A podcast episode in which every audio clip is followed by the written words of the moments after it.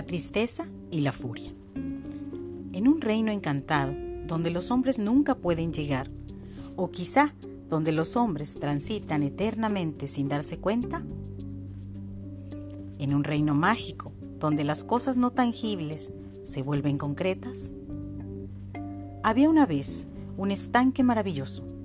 Era una laguna de agua cristalina y pura donde nadaban peces de todos colores existentes y donde todas las tonalidades del verde se reflejaban permanentemente.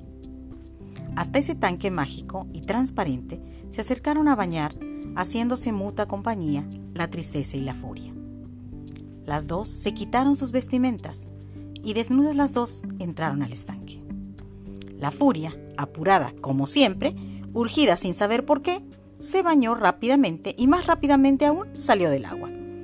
Pero la furia es ciega, o por lo menos no distingue claramente la realidad.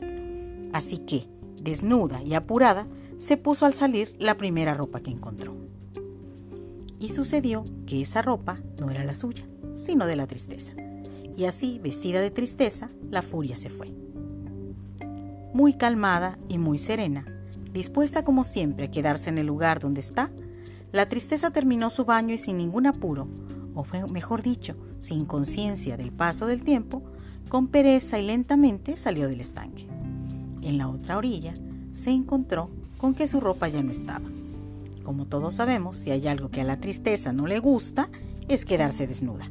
Así que se puso la única ropa que había junto al estanque, la ropa de la furia.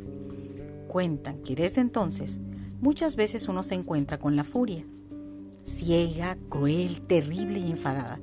Pero si nos damos el tiempo de mirar bien, encontramos que esta furia que vemos es solo un disfraz, y que detrás del disfraz de la furia, en realidad, está escondida la tristeza.